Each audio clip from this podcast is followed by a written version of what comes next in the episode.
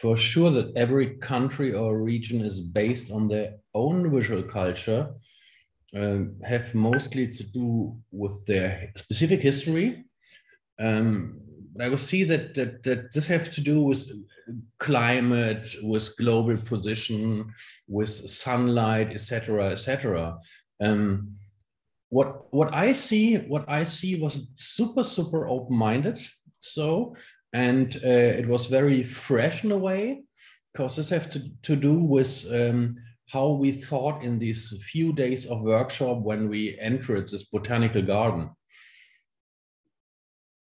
I think you see this also um, uh, referencing to Peter Mussfeldt, you see this also especially when you look on the um, design for the Galapagos Island from him. From him.